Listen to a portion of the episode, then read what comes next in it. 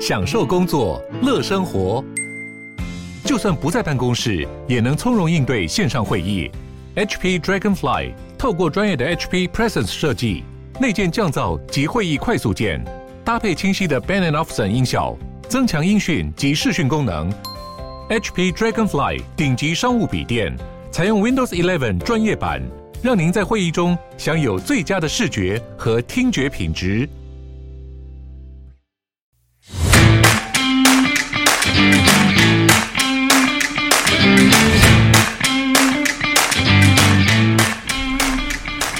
欢迎收听小朋友学投资，大家好，我是布鲁，哎、哎，大家大家大家好，我是艾登 Edwin。大家好，我是凯哎瑞呀，是不是太久？凯瑞太久没有来跟我们一起录音了，对不对？所对以我我们两个不晓得谁要先讲话、哎 我们三个有好几年没有聚在一起录音了吧？大概从清光绪三年到现 在，哦，节目做这么久，是不一是？百多年了，对对 对对对。我们应该是第二次三个人一起录音而已。不止啦。我们一开始的时候，呃，第一季还是免有那个免费的时候，我们很常聚在一起录音。没有，没有我们只有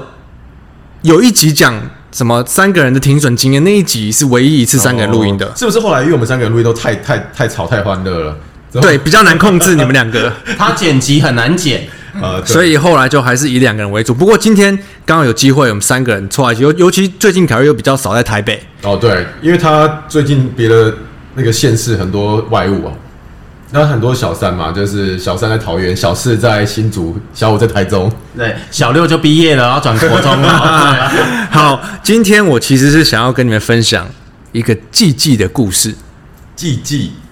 季季，也是一听就知道是一个技师嘛，也是凯瑞的小 三，季季不要乱说话。对，季季是我们的一个忠实听众，哦，为什么都没有听过？他有留过言吗？五星评论有没有？他应该是比较潜水型的，哦，OK，但是他最近有给我一些心得。我想问一下，季季是男性还是女性？女生，为什么女性的留言都跑到你那边去了呢？而且就是因为女性，所以我们两个都不晓得这件事情。对对对，我们 我们被召唤来录音，我不知道这这到底要要做什么哎、所以我今天就要跟你们分享他的故事。哦好，我觉得大是他的家故事还是你跟他的 故事。对，哪一种？他他的故事，他的故事，哦他的故事 OK，OK。好，因为今年大市场不好一段时间嘛，嗯尤其是经历了一两年的很好，到今年很不好，这个云霄飞车式的，我觉得应该对很多我们的听众都没有经历过这样的好与坏嘛。嗯，那今天为什么会特别想分享季季的故事呢？就是因为季季他有一个非常成功的停利的案例的故事。哦，所以这一集跟我们前几集一样，都是教操作。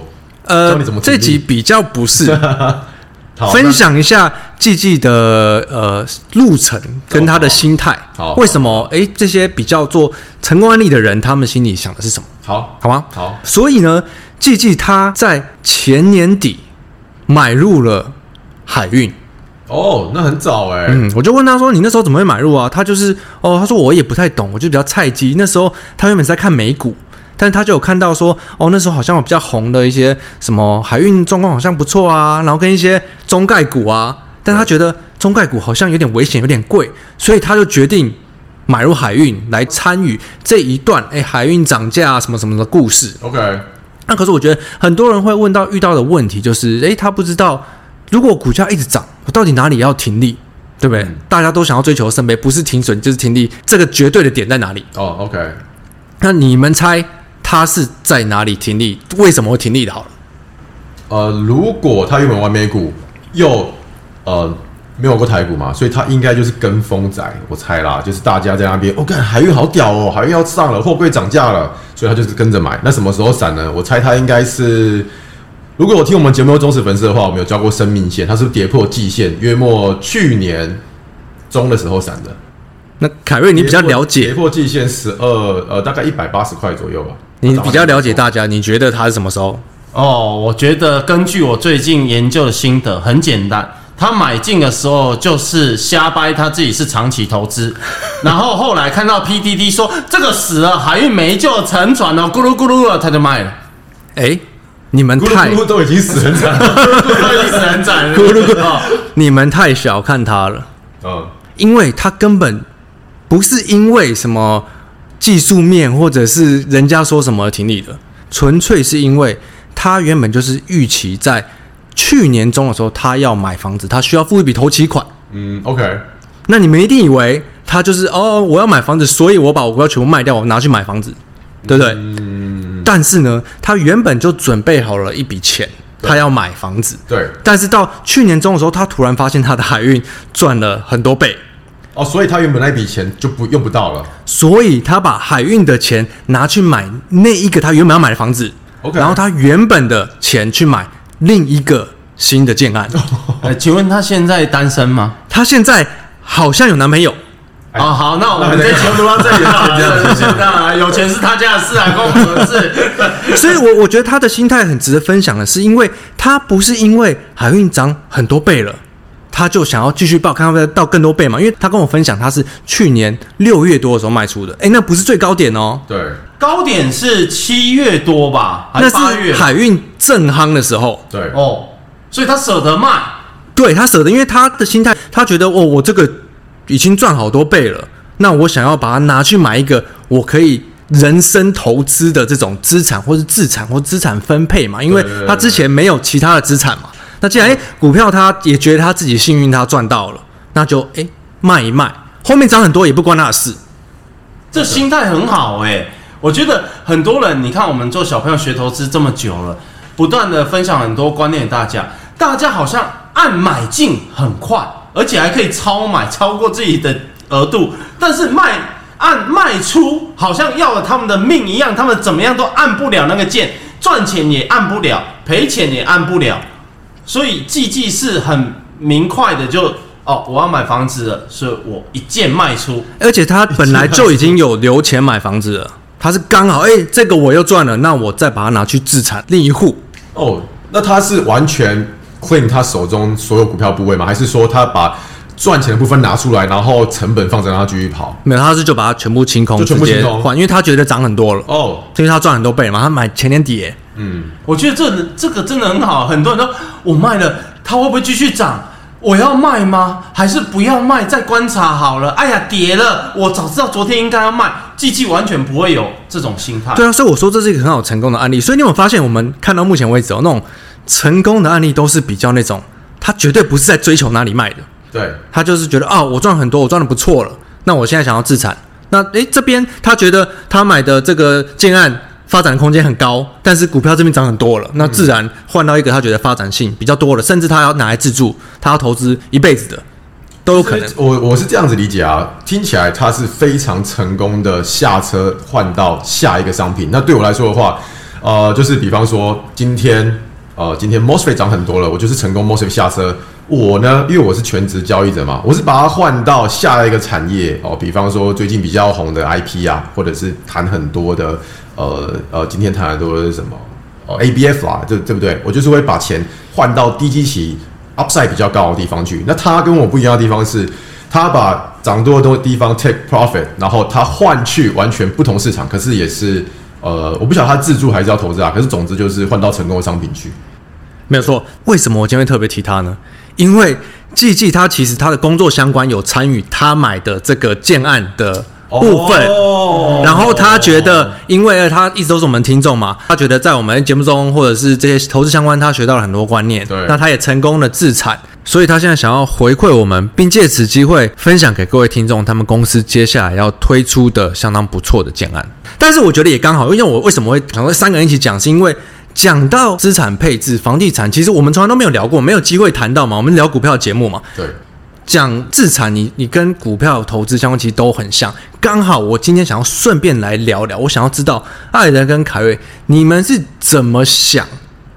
有关资产配置在房地产的这块。艾德，你先说好了。 OK，呃，我自己买房子是这样子啊，因为我在之前工作的时候，因为我玩股票算是很晚接触嘛，就这这近几年来，那之前的话，所有的薪水都拿去嗯买房了，因为我就是爸妈怕我把钱花掉，于是呢，我的第一间跟第二间房子老宅啦，都是他们帮我选的，所以我一开始都没有经验。那呃，在他们决定要买哪些房子之后呢，我的工作就是过去把约签了，然后付接下来的贷款而已。那呃接下来所有的钱啊，就孝心费啊。所以呢，在前几年我对房子都是没有什么概念。可是呢，在后来接近呃，就是二零二零年的时候，我才开始啦，因为钱渐渐有存上来了，市场慢慢变好了，我才开始去理解说这个房市是什么样一回事。可是呢，我回去回头看一下，呃，买给他们的那那两间啊，我都觉我都觉得就是三四十年的老房子，那呃，两间都是公寓，OK，一个在一楼，因为他呃爸爸可以拿来当公司加工厂，所以他们可以省租金。那第二个是二楼，也是公寓，可是呢，呃，现在是租出租给别人，呃，就是妈妈帮忙代管嘛，然后他让他收房租当小心费。可是呢，我回去看一下这两间房子，其实我自己都不是很喜欢，因为呃，我从租屋之前从什么呃雅房啦，慢慢租到套房啦，再租到公寓啦，我这样子住过来，我当然现在住电梯大楼啦，可是我在住公寓那段时间是非常痛苦的，痛苦在什么地方？我六点半六点半上班很累了，对不对？然后回家之后啊、呃比方说运动啊，东西整理完，你带个东西回家吃，买个买个便当好了，干那个厨余要分类，然后七点半在巷口等垃圾车，我就觉得、哦我就觉得说啊、我应该回不去，我应我应该回不到那一个等垃圾车的日子了，真的是太辛苦了。因为等于是，如果七点半等垃圾车的话，等于是卡住我晚上必须可以跟别人 hang out 或者是应酬的时间。等于晚上晚上就在那边等垃圾车，然后你要跟别人约的话，别人也不会因为你要等垃圾车，所以我今天晚餐约晚一点。所以说对我来说是非常不不方便的。于是呢，呃，到呃去呃前年底，二零二零年底的时候，我就开始去找了一些预售屋，因为哦，你这样讲，我才知道你为什么是买预售屋哎、哦，因为我就是想要新建案嘛我想要找新一点的房子，而且我想要呃，因为台北的地很少嘛，然后很多的地方都是它的基地面积都很小，有那种。呃你你记不记得不是大安路不是有那个小小很薄的屋子哦对什么基地面积一百五十平啊，超超现在超多那种台北那种扁扁的建案了，就这种超扁，到底怎么怎么住人的那种？对啊，就很多精华区啊，那个都是很小的地来改建小小的房子，所以呢，我就想说我不想要这样的地方，于是我找房子我就找那种基地很大的，于是我到后来找到了基地就是一千八百多平左右的新建啊，那刚好它也是在呃信义区，就还不错。呃，可那为什么选预收入？就是因为对我来说，哦、第一个是我资金效率，因为我大部分的钱都还放在股市里面，这第一个。然后第二个是钱还没有存到那边去，预收对我来说压力比较轻，因为你只要缴跟着缴工程款就好了，可能他盖个四五年，在这四五年之间，你慢慢缴工程款，缴到二十趴，接下来你再去贷款八十趴，你就可以 cover。所以对我来说，这前面他还在盖的过程中比较比较简单啦、所以结论，我后来找房子是找什么？呃，基地大的，然后空间比较舒适，然后呃是预售屋新的房子。所以你会特别在意建案本身，可能多于附近，比如说楼下有没有 Seven 啊那种生活技能的部分哦。没有，其实台北都不用担心那些事情。台北哦的 seven，、说得也是 台北的 seven 超级多的啊、对啊，那个密度非常的高。好但你知道台湾的 seven 密度是全球最高的吗？，哦呃，我知道 对啊，超夸张的，所以在台北是不用注意那个，可是我注意的就是空间跟它新不新这样。 好，很清楚。我现在知道艾德恩他选房的标准跟他最在意什么。我来听听应该最有争议性的凯瑞会怎么说最后吧这。一 期，啊，大家好，我是凯瑞。好，哦我们知道。 啊，对我来讲，哎、我要讲出不一样的观点。选房子的第一个要务就是不要压垮自己的人生。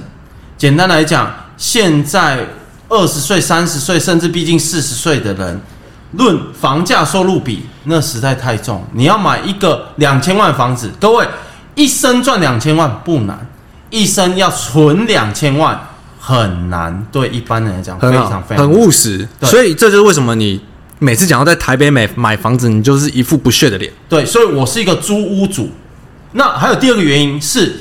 我实在不能够接受，我很努力打拼，然后我牵着我爸妈的手，来哦，我新居落成，走到那栋老房子的门口，我妈问我是是 gay 表还是 gay 表？ gay 表是扁扁扁的新对的，对 对，新的啊，不是不是啊，不是基金，哎、这比我们乡下的看起来还要脏，还要旧，所以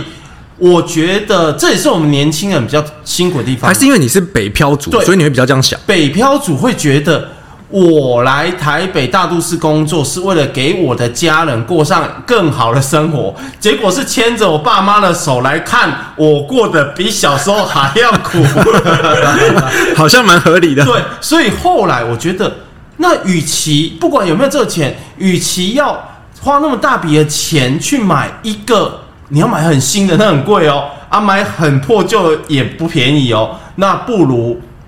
用租的就。用租的，对，所以我会在台北成为租屋主的原因，并不是我单纯的完全不想买，而是我觉得那个压力实在没有必要压迫自己的人生变成这个样子啊。嗯，所以所如以如果不是在台北考虑喽，对，所以这就牵涉到第三个因素，因为我的工作就是陪这两个乱七八糟小朋友。窟窿窟沟窿沟 一起录广播，所以我也不可能住去什么嘉义啊、新竹啊、桃园，那也不切实际嘛。所以第三个就是，如果你可以找到一个很不错的工作，甚至比如说，诶、内湖有科技园区嘛，新竹也有科技园区，台中也有。那高雄也有，就是如果你可以找到那附近的建案，又是在那里工作的话，我觉得你只要找到一个性价比合理的房子，那我会选择买房。其实讲到这个，我们之前不是很常去台中办研讨会嘛？对啊，然后因为我跟爱人不是台中人嘛，对我们之前每次去都觉得哇，台中的建案真不错，好舒适哦好大，好宽，对啊然后房子很漂亮，啊跟台北的价钱又是完全不能比的。记不记得我们第一次去研讨会的时候，我们就是三个人挤一台计程车嘛，然后经过那个七夕，哇，年超超漂亮的， 而且我们还立下一个志愿是，如果以后有朝一日我们成功了，我们要把我们的总部搬去台中，对然后到现在还遥遥无期，对，我发觉今年我们的梦想又更远 了。又更远而。且那时候我们在台中看到对面那大建筑，说哇，这是什么百货公司吗？哦，没有，这只是一间按摩店，脚底按摩，脚底按 摩。你讲的好像你不是100台多平，你知道讲的好像你不是台中人一 样。所以凯瑞比较注重就是地缘之变，看你在哪个地方上班，就是找一对个附近比较好的。那你可不可以跟我们解释一下，为什么在台北要租一个大安森林公园对面一个月十八万的房子？ 啊，因因为我的你问的这就很、很有道理对，因为我的工作就是在公园、哦晚上陪大家聊天，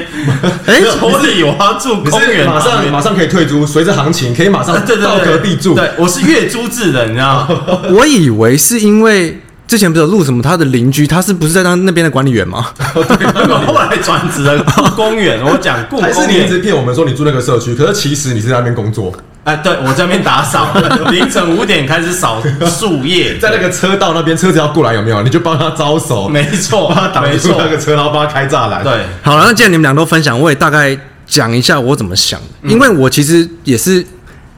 你有问过我们要不要想不想听吗？对。你们可以听一下吗？可以可以。 我们说想听季季的故事， 对你先让我讲一下，我再、哦再回去记记。哦，好，他发我们通告不是要讲季季吗？为什么变成讲他自己 呢没？有，因为我听到你们这样讲，有感而发。啊哦，OK，因为好我觉得常常讲到各种投资，最终其实都是同源的。对，因为我自己也是在台北看房子，也看了很多年，嗯就是因为爸妈都会说、哎你年纪也差不多，你要搬出去了吧？你知道他看什么很多年吗？因为他们家不是一整排新一区的房子都他们的吗？对他看很多年，他要选哪一间去住？哦不是的，哪一哪一间没有在收租？这个这个故德路这一排我看好多 年了，我一直在想要住哪一栋。这个故事，等一下我们晚点澄清，因为我等一下会带到。他好吗啊哦澄清，我这个他澄清说不止松德路、建路、双人路， 因为一直都没有讲到房地产，中有机会澄清的。我先讲，就是那时候，哎、要差不多要被赶出家门了，你大概也要自己去找个地方。你应该如果买不起，你就自己去租之类的，不能再赖家里了。嗯，那我那时候想说，哦，看了很多年，很容易就是因为地域关系，就是找在家里不会离家里太远的嘛，就是那听到了吗？家里就是他简单讲，天龙国很离不开天龙国。 他讲的好像很有道理，其实哎你们没有说的没有错，对。所以后一开始就是看附近的，怎么看都只买得起那种十十几平的，这几平扣掉公社里面六平， 超贵。然后想说，我在家里住的好好的，搬出去比我房间大一点，然后还要付个那么几千万，他那单到底在搞什么？看我真的看了很多年了，哦至少有三四年，我发觉跟投资很像。嗯，你要每次去看，你才知道你在意什么。你在意的是你最在意生活机能吗？还是你的呃建案里面有没有一些公社，或者是你完全不要公社，你宁愿买呃旧的建案，然后改装里面？对我觉得至少是看了三年四年，你才慢慢的很清楚哦，我要这种， 我要这啊种，我要这种找，出自己的投资风格。对对对，找出自己喜欢的投资舒服的。嗯，所以我后来也是在我是在两三年前嗯也是买一个建案，那、后来也是偏离了原本想看的地方蛮多的啦， 知道在说蓝线上面出来，对对对走路一分钟。对啊，可是离原本的地方也偏离的蛮远。为什么想提到？就是因为我觉得这个就跟投资很像。我花了很多年，我找到我觉得我适合我喜欢的，这你没有做不知道，所以真的要多看。如果你因为你是接下来几年你有自产的想法的话，嗯，何不就先开始多看多了解？我觉得这很重要。对啊，我觉得找到自己的需求，不管投资或人生或职场都一样。像布鲁买那些房子，一开始毛坯屋，我有我有进去看过，对吧？还被你我骂吓乱七到八了糟我以为我是乡下人，真卡郎怎么办？我我拉布鲁的手，哎、为什么八千万的房子里面什么都没 有？最好这么贵 啊！哦，不是八百万，说错了，多一因个为零。八千到两亿中间的房子都是毛坯屋，哦，都是毛坯屋，因对为不对？这个等级的人，他们不喜欢他送的东西。哦，有道理，最好是标配都不把 要。马桶换掉啊，厨房那个厨具换掉对啊，我不要这个冰箱什么的，所以都是毛坯。我的金马桶呢，我自己会搬过啊。因为它那个地板要打掉，所以那个 level 都是这样。我相信不大要大惊小 怪。我相 信，我相信大家知道为什么我们都没有三个人录了，因为这两个人真的很难 控制。我们讲了这么久，我要回到季季故事，你要让我回到季季其实 那边季季才是最厉害的我会会一直爆料的。季季季好不容易要回馈我们，发给我们一个业配，我们要讲一下他这个建案，我们拿来讲一下你们怎么想。哦，好在哪边呃，它是联月建设？OK，这几年因为最有听过吗近蛮有名的，啊蛮有名的。这几年窜红的一个建商对，他在台中海线这边有很多建案卖得很好。 OK，我很讶异的是，开始我就上网去研究一下，毕竟我不是台中人，所以我有叫凯瑞先看一下。你你刚才那个语气是有点在贬低我没有好不好台中人是什么意思？ 哎对，台中就海我不住台中就好了，我 不要有什么，我们是台北人，你们是台中人，哎你很敏感 耶耶。要站南北。对你是没啊那么敏感，我说我季哎季应该站我这边吧？对不对我一直都很崇拜台中海线的大哥。哦哦哦，怕会怕哦，会怕哦，不要去海边，我告诉你哎、。你不要小看哦，这个年月建设他们的呃四期，我们要讲的这是第四期嘛，都在台中清水区，现在是全台十大购物路段最热门第一名哎、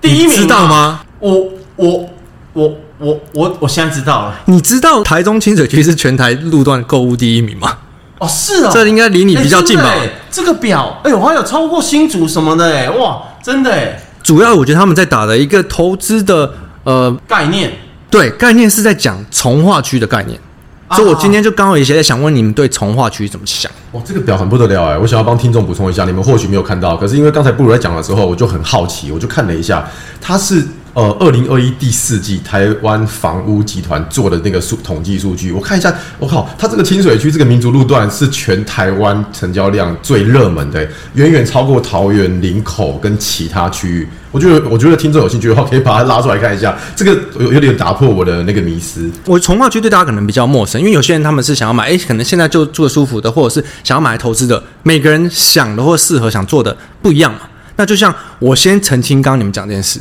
啊一开始因为像我我爸他也是属于一个非常纯的投资者，他买股票没有在卖的，从来没有在唧唧歪歪什么台积电多多少之类，因为他已经报十年了。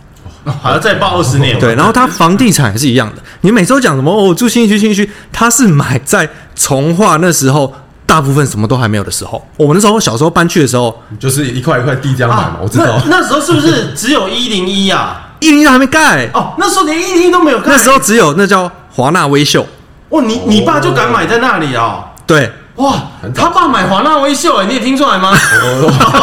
哎，不是，是不是？不是那时候我，因为我那时候搬去嘛，然后去念那边的国中，然后上学的路上都是还都很多那种整个就是很草杂草长很长的那我记得种空地，听说信义区以前不是就是呃都是杂草啊、地呀、农田什么之类就的，是那种下学经过，你很多同学会说：“哎、这块听说闹鬼，我一起来里面都是草哦那种。然后现在是一瓶两百多万，时代还在还在，因为台北的行政区都还在西边，那就是对总统府啊、行政院这些东西都闹区都在西门町附近。我记得是到后来台北市政府搬去信义区之后，东区、信义区，现在南港哇，那边整个起来真的是很快。所以我我还真讲到一个重点：生活及投资。你爸当时买那里是不是内线？应该因为你我爸们例子证明了，哎、内线真的没有用。因为那时 候我们也都知道这件事情，因为他爸爸是真正的投资者，一住二十年、三十年了。你愿不愿意那时候买？对，要不然其实大家都知道，哎，中间还有我 SARS，愿意欸、用那时候的价格跟你爸买， 你帮我讨论，帮我买买。现在，我对觉得他应该不太愿意。哎、哦哦投资者没有在没有在跟你没有在唧卖唧歪歪的。 对，真的是这样。 对啊，所以例如说，你看像我相信啊，以从化区这种概念就，你不是看现在嘛，对，你是看呃五年、十年，对，所以我好奇，以艾德恩这种交易者的身份，或者像凯瑞这种，你们会怎么去想从化局这概念？呃，我因为我是泸州人，所以我小时候你现在要区分谁是哪里人，是不不是？是啊就台北嘛。我我跟你不一样， 我跟你就不是一就样是。就是那那时候，因为现在泸州也是整个从化区都做起来了。它以前我们小时候的时候，那个房子啊，一平十五到二十万左右，现在新的房子都要六十万起跳。哇，对啊，台呃泸州三重那一部分哇全部的哦，对，涨涨从化区比较高点的时候有到都那个时都候，都都涨得非常的多，所以我在这一段路看过啊啦、因为我爸妈就没有你爸的那个远见嘛，所以他们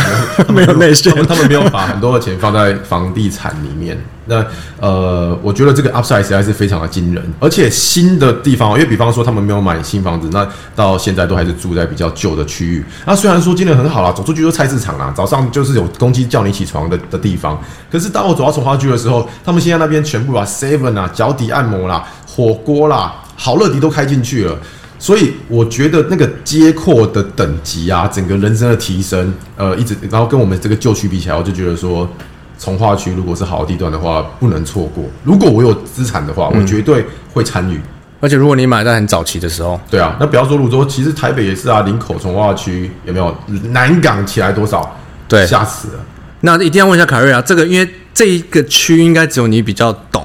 嗯，我刚才查了一下，这离那个台中港的三井凹类开车五分钟而已吧？可是靠海边会不会太远？哎、靠海边，你可以捕鱼啊！工作很近，我刚才不是讲了第三点，距离你的工作地点很近，距离港口只要十分钟就可以捕鱼。凯瑞，你不要再活在远古时代了好吗？还捕鱼嘞？你知道现在台湾台中港这边有一个很热门的新兴产业嘛？那就是离岸风电。因为现在政府的政策嘛，台中港这边已经进驻了大量的厂商，提供了很多就业机会，所以你可以捕完鱼再顺便去修离岸风电的设备。好，我知道了，这就是所谓的双薪，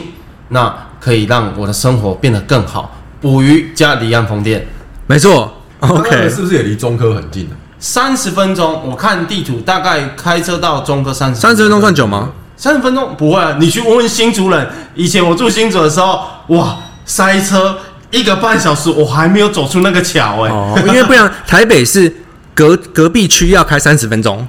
他现在是在歧视隔壁区的意思。不是因为塞因为很塞嘛，很塞啊。哦，对，就这种概念。所以我觉得，我看一下这这个地点，我我讲一下我人生经验哈。我住过新竹嘛，竹北就是从化区，然后我妹现在嫁去桃园，他们家也是在法院附近的那个从化区。我觉得从化区的概念，一开始你可能觉得这附近的生活机能没有像艾登刚才讲的，走出去就菜市场。但是其实现在 Seven 啊、全联啊那些都会进驻从化区，哦对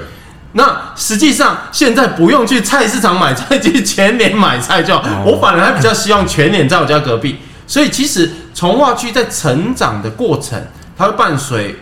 生活机能越高，房价就开始拉升。所以其实住从化区会有一种最后你有一种干净的感觉，就是这是一个干净的区域。而且我觉得越新的从化区有个好处，你看像我们台北的很多从化区已经很很，它可能就是一区是从化的，但其中、其其他的一半不是，所以就会很很混。哎，对。但是如果是完全全新的，尤其是这个台中的，我们讲这个清水的清水跟一整个无期的交叉口口，嗯，对的一整个的从化区区，它是要用那个日本的鸟屋书店的那种风格直接带进来进入这从化区，我觉得这好像蛮有看头的。所以鸟屋会进驻那里，鸟屋会进驻那对，里，所以你看那个三井奥莱跟鸟屋这种这种日系集团，就是只要进驻这种从化区，渐渐的这种生活机能都会变得很好。对，因为我觉得从化区的概念现在已经变成在造镇了。对，对他们这不止造镇，然后我看他们建商都还会办什么各种活动啊，什么人文艺术的质感的啊，或者是一些各种大大小小的活动，来把这个地方的风气人流带起来，其实也蛮了不起的。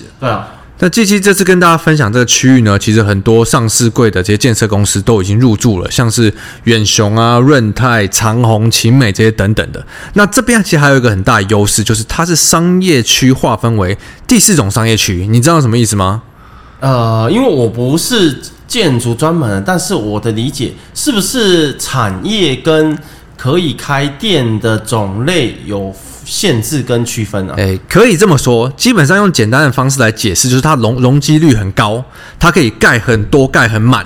就像是台北的信义区就是商业区，用划分为第四的意思。哦，所以以前当时在规划台北信义区的时候，为什么我们看到路都是整整齐齐、方方正正的，建筑也都融在一块区域四四方方里面，就是因为容积率高的区域才能够做到这件事情对。对，所以大建商就会特别喜欢这种用地。因为这个是造镇的一个非常重要的元素。没错，我觉得你要买从化区的概念，就是你真的找到一份稳定的工作，距离你的地点不要太远。你记不记得我们小朋友学投资有一个另外一个粉丝叫 Eric，他也是在竹科上班嘛。他说竹那个竹北的房子一平已经飙升到六七十万、八九十万了。那个我在七八年前就知道，可问题是，像他们这种找到你想要做一辈子工作，或是一个稳定的集团的工作，其实我觉得住从化区，你只要在稍微年轻的时候住从化区，伴随从化区成长，其实最后你都很容易成为人生赢家，真的。嗯，那你还还有你还有时间啊？你应该想一下。台北哪有从化区？我说你还可以去台中长大啊，再重新活一次。再重新活一次。你啊不是还年轻吗好那我们把总部搬到那个台中好了。对 不对那你先等，嗯，我们比较好过一点再请说。大家快一点按下那个分享、订阅还有小叮当，好不好？快小一点。叮当，五星对评论，，我所以讲回季季，季季他推的这个建案是叫连月星，康乃馨的馨，是他们已经在这个区已经是第四期了，已经四起了，哦卖四起了已。经四期。记得我一开始在讲录这集之前，我丢给你们看的影片嘛，那个是季季用他原本存的钱买的第一期哇，你记得那个很豪华哎、其实你丢给我看的时候，我蛮 shock 的，因为那个等级的房子在台北没有三五千万买不到。对，真的。啊他那真个的是这样进进去的 lobby 就是饭店的样子，然后还有都是用整片的铜啊，我靠，原物料也在涨啊。嗯结果他卖他买我我看我看到那个价格，我真的吓一跳，啊因为它是五百到六百万的集聚，疯掉哎、靠！然后是什么图书室啊，呃，哎、五六百万是我一天停损的金额，有 没有？直接、哎所以我所以我刚才看完那些东西，我是非常非常有兴趣的。那刚才我再把这个从化区稍微整理一下啦，因为我们现在年轻人嘛，年轻就是喜欢新的地方、新的街廓，那这个从化区毋庸置疑。那第二个的话，如果不是自住，刚才是自住，年轻人想要自住，就是住那边会比较舒服方便。那第二个是投资的角度，投资角度的话，你看哦，我在台北想要买个五六千万的房子，我想要等它涨价吗？它要涨到。六七千、七千出头就已经紧绷了，就已经很不得了，涨二十趴已经很多了吧？而且，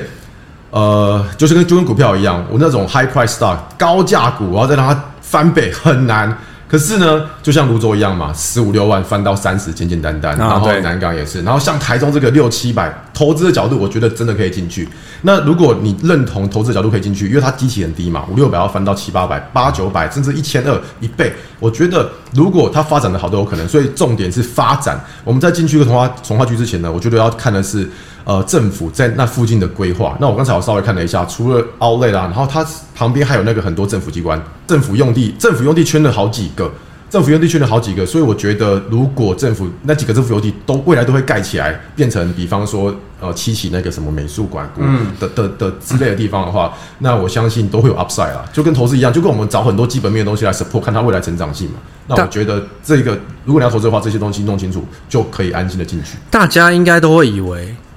艾德可能是因为叶佩才讲那么多。哎、没有，他刚刚真的是在录音之前直接跟我讲说，他想要开一团。还有纠团看房子兼做那个爱的摩天 轮。哎、我觉得三井奥莱有一个很大摩天轮，对对对对，我是认真的，因为因为那个第一三井 Outlet 我没去过，那个林口的跟桃园的我都去过了，可是三井台中我还没去过，这第一个。哎、真的不错，我对，跟你然保后证。然后第真二的不错第二个是因为其实呢，台中之前就是因为我们有车距嘛，然后有呃，其中的车主就是代销老板，他就很常带我们去台中看房，可是我还没有看到很呃，就是从化区的地方，我看的也是在台中市中心啊，就跟台北类似，你很新的建案走出来，隔壁是一个五楼的公寓，那 街口台北都这样就很就就很混杂。那所以这个东西我是有兴趣的，并且因为我们不是有很常在台北、台中做聚会嘛，我有我心里有打算啦、我就是直接。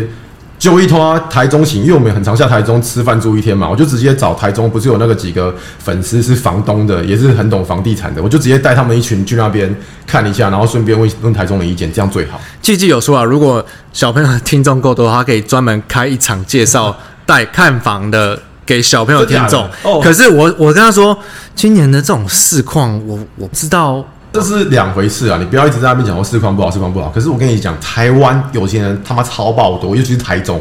真的真的超级多的。所以说，呃，比方说台北涨不动了，或者是国外回来的钱，其实也是一个资金盘嘛，就是钱会往哪边跑，我们就去想。那接下来台中如果市区内七期已经涨不动了，那钱会往哪边跑？所以我会去用这这些角度去找一下房地产动能 法，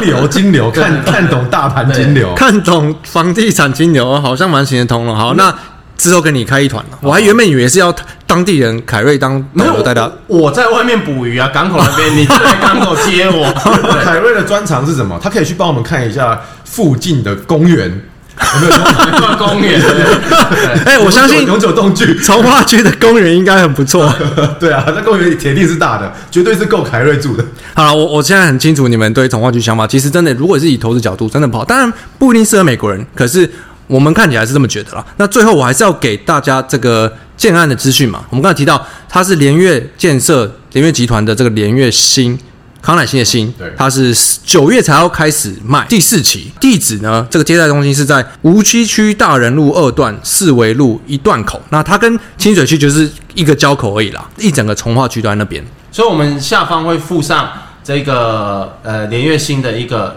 介绍的地址、接待中心跟的资讯地址嘛。，嗯，我觉得很不得了的原因是，你们刚才边讲，我手机一边在看，我靠，他前三集已经玩消了，